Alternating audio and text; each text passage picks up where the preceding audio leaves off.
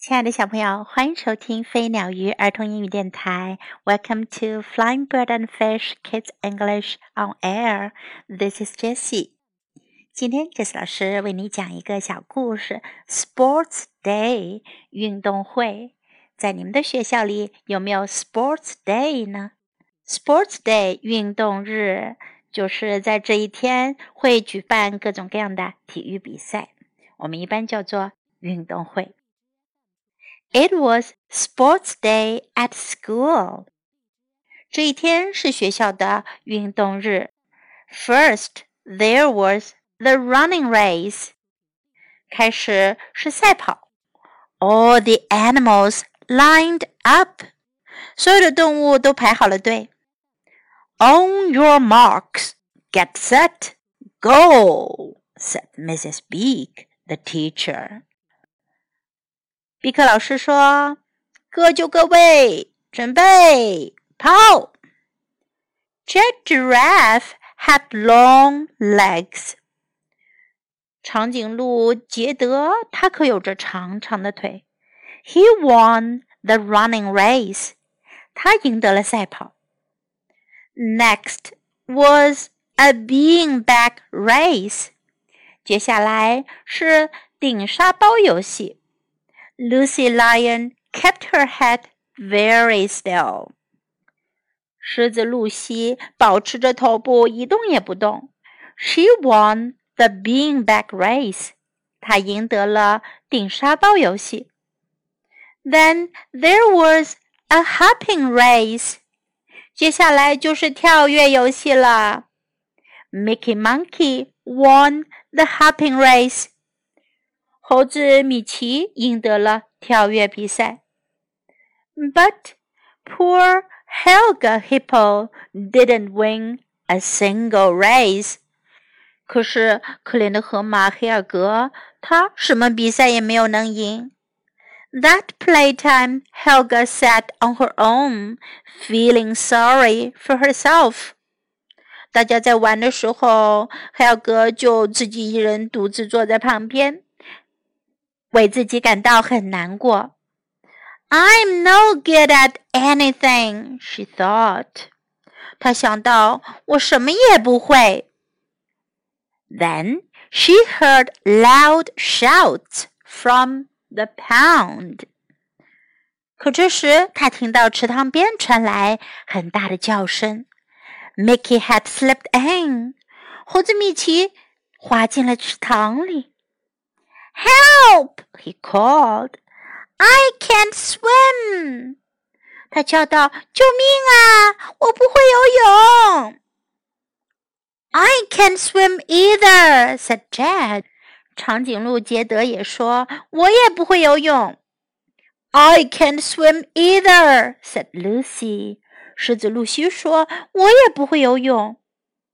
Help! cried Mickey desperately. 米奇很无助的大叫道：“救命啊！”Helga could swim. Helga jumped in and saved Mickey. 她跳进了池塘，救出了米奇。I might not be a fast runner, a good beanbag balancer, or a great hopper, she said, but I can swim。我也许不能跑得很快，顶着沙包不能很好的维持平衡，我也不能跳得很高。可是我会游泳。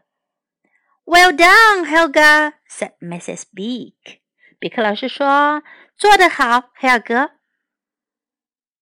小朋友，你们发现了没有？每个动物都有它们最擅长的事情。在不同的运动项目中，他们都表现出了他们优秀的能力。其实我们每个人啊也一样，每个人都有自己擅长的事。别人擅长的，也许我们不一定擅长；可是别人不会的，也许我们都能做得很好呢。所以要多看看自己的长处，为自己的长处骄傲自豪，并且要发挥自己的长处哟。在今天的故事中，我们可以学到。running race 赛跑，running race running race. Line up, 排队. Line up, line up.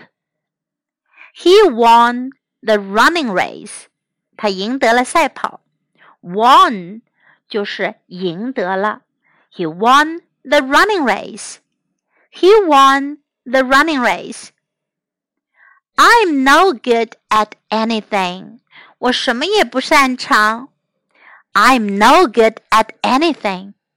I'm no good at anything. Help! 救命啊！Help! Help! I can't swim. 我不会游泳。I can't swim.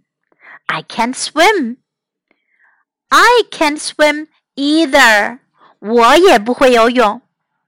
如果想说你也不会做什么事，你可以说 I can't either. I can't swim either. I can swim. 我会游泳。I can swim. I can swim. Well done. 做得好，干得好。Well done. Well done. Now let's listen to the story once again. Sports Day. It was sports day at school. First, there was the running race.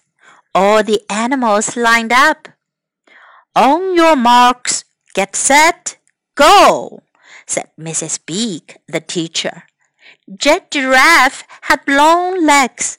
He won the running race. Next was a being beanbag race.